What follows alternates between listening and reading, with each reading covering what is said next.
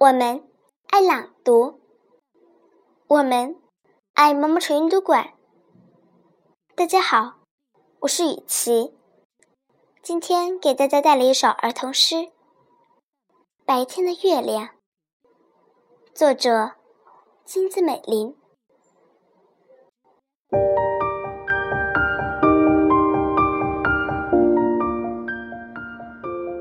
像肥皂泡一样的月亮啊！仿佛风一吹就会消失的月亮啊！